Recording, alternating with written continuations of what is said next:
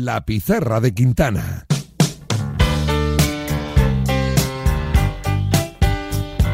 La carpeta con Miguel Gutiérrez.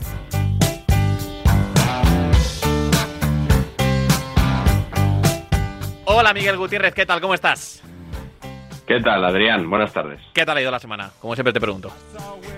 Ha ido bien. Bueno, ya ha ido bien. Ya lo puedes intuir, ¿no? Eh, ha, ha sido una semana explosiva, ¿eh? Para, Gutiérrez. O sea, eh, ha sido acercarte un pasito más a la fama. Si, si no ha sido Bueno, te ha faltado poco. Eh, sí, eh, la verdad es que nunca había recibido tantos mensajes, tantísimos mensajes, tweets, WhatsApp, eh, Instagram, Telegram, o sea, por tierra, mar y aire, Hmm. para avisarme de, bueno, de algo que, que vi en directo, por cierto. Ah, ¿lo estabas viendo? Sí, sí, estaba viendo el, el enganchón de Fernando Burgos y Dani Senabre. Histórico. que el, que el lunes es en Despierta San Francisco no solo escucharemos, porque ya está más que escuchado, Mm. sino que contextualizaremos, vamos a tener previa, vamos a tener enganchón y vamos a tener post. Vamos a tener todo. Vas a sacar la pizarra para realizar el enganchón, ¿eh? Especial. Contenido premium, el lunes una semana más en No, DSF. no me lo pierdo, no me lo pierdo el próximo lunes con David Sánchez. Bueno, Miguel, ¿de dónde a dónde? Te mandó Nahuel Miranda, no el viernes pasado, que no hubo carpeta, sino hace dos. Hace dos, efectivamente, pues eh, como suele ser habitual desde que está Nahuel Miranda en el programa, toca empezar por un uruguayo, eh, por Damián O sea, Suárez, Barriendo para casa. sí, casualmente, y teníamos que acabar en la Super Bowl. Mm, que era ese fin de semana, se disputaba ese fin de semana en, en Las Vegas. buen viaje. Eh, así que empezamos, pues efectivamente, por Damián Suárez, el actual jugador del Botafogo, del equipo de Fernando Calas, tras desvincularse del Getafe en este mercado de invierno. Eh, jugador muy veterano ya, Damián Suárez, hasta el punto de que en enero de 2022, eh, bueno, cuando quedaba menos de un año para el Mundial de Qatar, se convirtió en el jugador de campo más veterano en debutar con Uruguay. Tenía 33 años y 8 meses cuando Diego Alonso, eh, fijaos, ¿no? Eh, que entonces era solo el seleccionador de Uruguay, luego vino al Sevilla y le dio tiempo también a salir del Sevilla, le dio entrada en los últimos minutos de un partido contra Paraguay. Eh, eso sí, Nahuel, el récord absoluto de jugador más veterano en jugar con Uruguay, Ojo. ¿sabes quién lo tiene? Quiz. Eh, te- diría alguno hace mucho tiempo, algo tipo Durio Varela, podría ser. No, eh, eh, creo que te lo he preguntado. Ah, ah, O sea, en es, debutar, eh, en debutar. El, el más veterano en debutar, en debutar. en cualquier posición. Buf, eh, ostras, no, no, no tengo ni idea, ¿eh? Aquí sí que me Esteban Conde. Ah, Esteban Conde. Sí, sí, portero de Danubio. Eh, 34 años y Verdad, 3 verdad. meses tenía cuando debutó en, en 2017. Hmm. Eh, bueno, mm, luego al final Damián, se, que parecía que podía ir al Mundial de Qatar, Sí. se lo perdió por una lesión eh, y fue un palo para él, Sí. que, que de palos la verdad que sabe bastante, Damián Suárez, o sea, no nos vamos a engañar.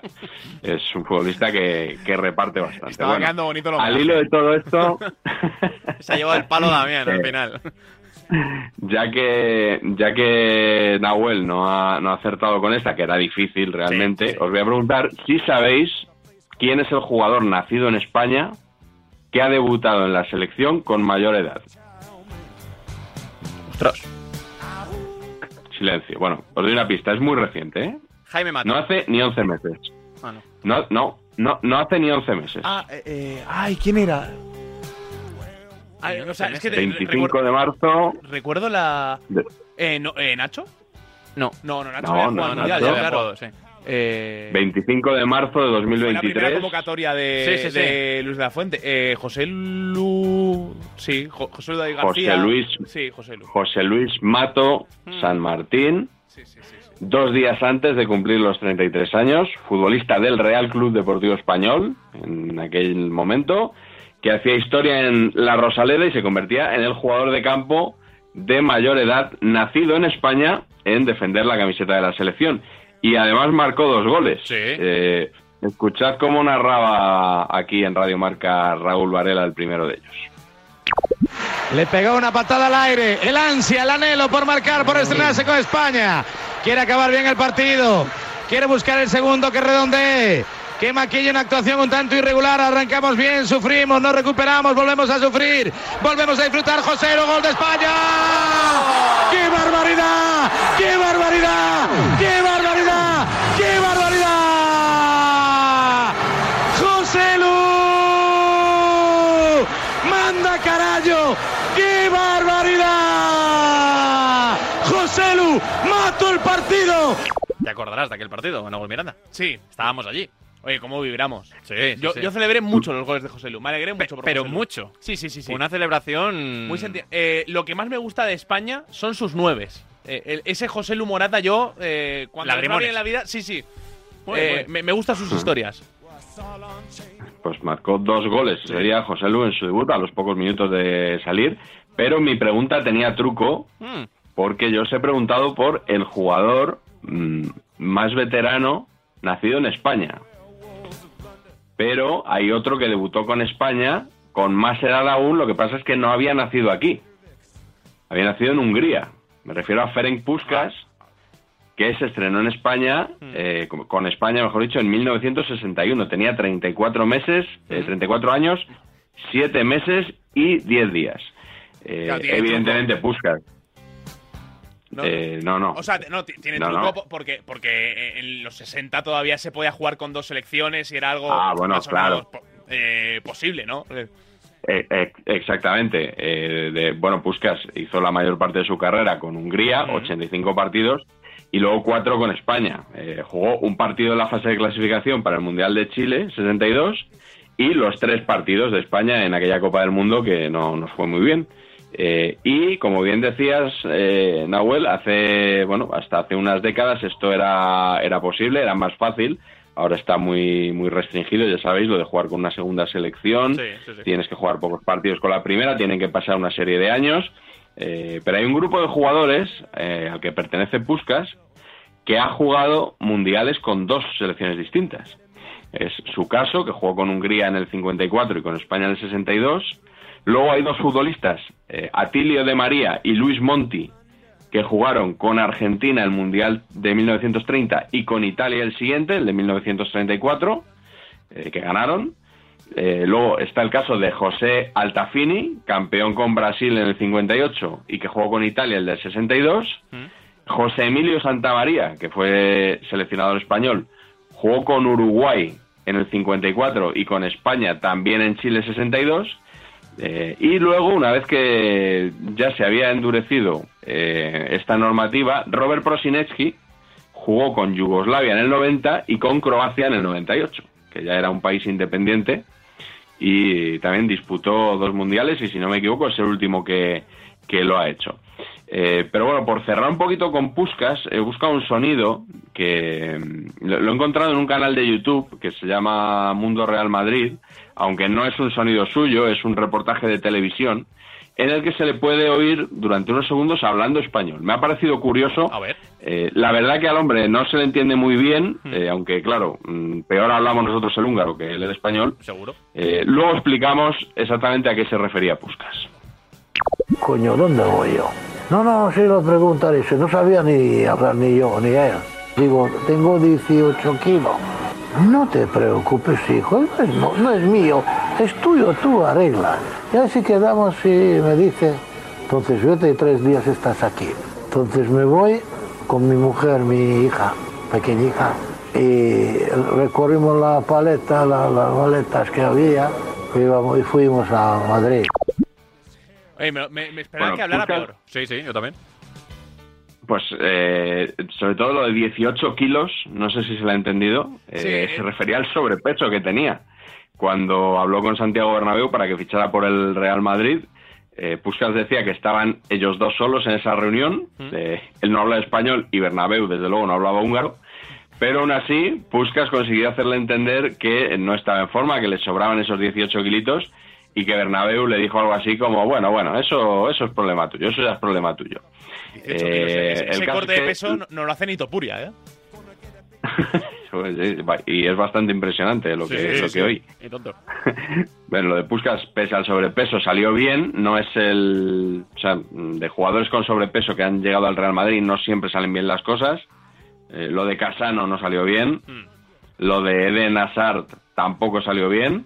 Pero, por ejemplo, lo de Ronaldo Nazario sí. ¿Eh? Eh, ya sabéis que Ronaldo, cuando llegó al Real Madrid, aparte de que llegaba con mucho peso, tenía las rodillas muy castigadas por las lesiones, mm, que nunca se tuvo que reinventar como futbolista, ¿no? Un, un- otro tipo de delantero, igualmente letal, pero nunca tuvo el físico del Ronaldo de sus inicios en el PSV, en el Barça. Y yo os diría que el último Ronaldo así que se le veía fino fue el del famoso anuncio del aeropuerto. El del anuncio de Nike, Sí, de, sí, sí, sí. de la selección de Gran Brasil anuncio, gran anuncio antes del Mundial 98, del que hablaba Luis Enrique hace poco en el documental de Movistar Plus, La España de Clemente. eh, eh, Javi Clemente, que, al que también vais a oír ahora, hizo reír al vestuario, a sus jugadores, eh, con esta observación. Nike le hizo a Brasil el primer anuncio aquel que era como una película. ¿Te acuerdas en el aeropuerto? Que empezaban a dominar el balón y salía de Nilsson, salían todos los buenos ahí. El anuncio, era un anuncio. Y cuando llegó Javi Clemente a la concentración dijo, hombre, si hacemos nosotros el anuncio, si España hace el anuncio de Brasil, destrozamos el aeropuerto. Se descojonaban. El tío con su sinceridad como diciendo, nosotros a esto no vamos a jugar, nosotros jugamos a otra cosa. Bastante bueno, ¿eh? Muy, muy divertido y Clemente se, se reía mucho, ya habéis oído, se, se descojonaban, ¿no? Tan, tan llano de Javi Clemente. Eh, la verdad que Ronaldo en aquellos años protagonizó algunos anuncios míticos, este que del aeropuerto, junto a sus compañeros, y luego otro también de Nike en una playa. No sé si lo recordáis, con una música también tampoco, brasileña. ¿eh? Pues buscadlo, que, que está muy bien. La playa, desde luego, parece un buen escenario para rodar anuncios relacionados con el fútbol, para la publicidad, porque de hecho, hace solo unos días hemos visto un anuncio de cerveza que protagonizaba Leo Messi, Sí. que tenía un cameo de, de Jason Sudeikis, es decir, del actor que interpreta a Ted Lasso. Bueno, en realidad era un cameo de Ted Lasso, porque era el personaje Sí. claramente. Y también de Dan Marino, el mítico quarterback de los Miami Dolphins, que jugó una Super Bowl, aunque no la ganó, contra los San Francisco 49ers de Joe Montana. Y ese anuncio con Ted Lasso, con Messi, con Dan Marino, lo pudimos ver, por supuesto, en el mayor escaparate de la publicidad de Estados Unidos, que es la Super Bowl. Toma que ya, se jugó bueno. en Las Vegas y ganó Kansas City Chiefs, precisamente ante los 49ers. Ahí está. Oye, muy muy, bien. me ha gustado mucho esta carpeta. Me ha faltado solo un hilito a Miguel Gutiérrez, que nos dicen en el chat de YouTube, en Sí, directo, sí, sí. claro. Eh, no podemos hablar de José Lumato como futbolista nacido en España, que nació en Stuttgart. Sí. Tienes razón, tienes razón. Oye, pues, pues es un. Sí, sí. hay, hay que poner una enmienda a la carpeta Yo- de hoy, ¿eh? Pero una- para mí una enmienda muy pequeña. Porque es- un fallo Sí, que yo bueno, podría digamos- haber cometido. Sí, sí, sí. Pero va- vamos a, vamos a hacer eh, buscar reemplazar y vamos a poner eh, futbolista eh, que no había jugado antes con otra selección. Venga, vale. Venga, lo, venga, lo compramos, compramos. Lo compramos. compramos. Lo- nos lo había apuntado Darío Ah, sí. Breijo en el chat de YouTube y tenía razón que José Pues, lo vaya nacional pues tiene toda la razón. Sí, sí. Vale, eh, tenemos destinos para la próxima carpeta. Hay que ser breves que... Sí, la semana que que viene. se acaba el tiempo. Homenaje. Venga, Venga, sí. se nos va nuestro Pablo Juan Arena, Sí. eh, que ya vimos último marcador de los Pablos. Sí. La semana que viene vamos de López a Juan Arena, ¿te parece, Miguel? Mola, Me ¿no? gusta, me me gusta, me gusta, me gusta. me gusta. Venga, pues Sí. compramos el próximo viernes de López a Juan Arena en la carpeta de Bangala, aquí en la pizarra de Quintana. Miguel Gutiérrez, como siempre, gracias, un fuerte abrazo.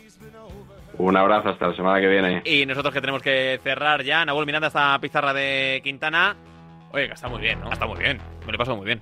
De hecho, Eso, gran programa. habría que decirle a Miguel que se deje hecha la carpeta de la semana que viene eh, antes del jueves. Sí, Que el jueves por la tarde. Mm, jueves hay... Sí, hay cosas bonitas para nosotros. Ya, la- ya, ya las contaremos, ya Sí, contaremos ya- ya que hay el contaremos. próximo jueves. Nahuel Miranda, buen fin de semana, gracias. Abrazo grande, chao, chao. Nosotros, como siempre, volvemos el lunes a partir de las 4, de 4 a 7 de la tarde, con más y mejor Pizarra de Quintana. Pero el deporte y la actualidad siguen aquí, en Radio Marca. Ya no está tan mal visto restar el valor añadido. Quiero que hasta la próxima vez que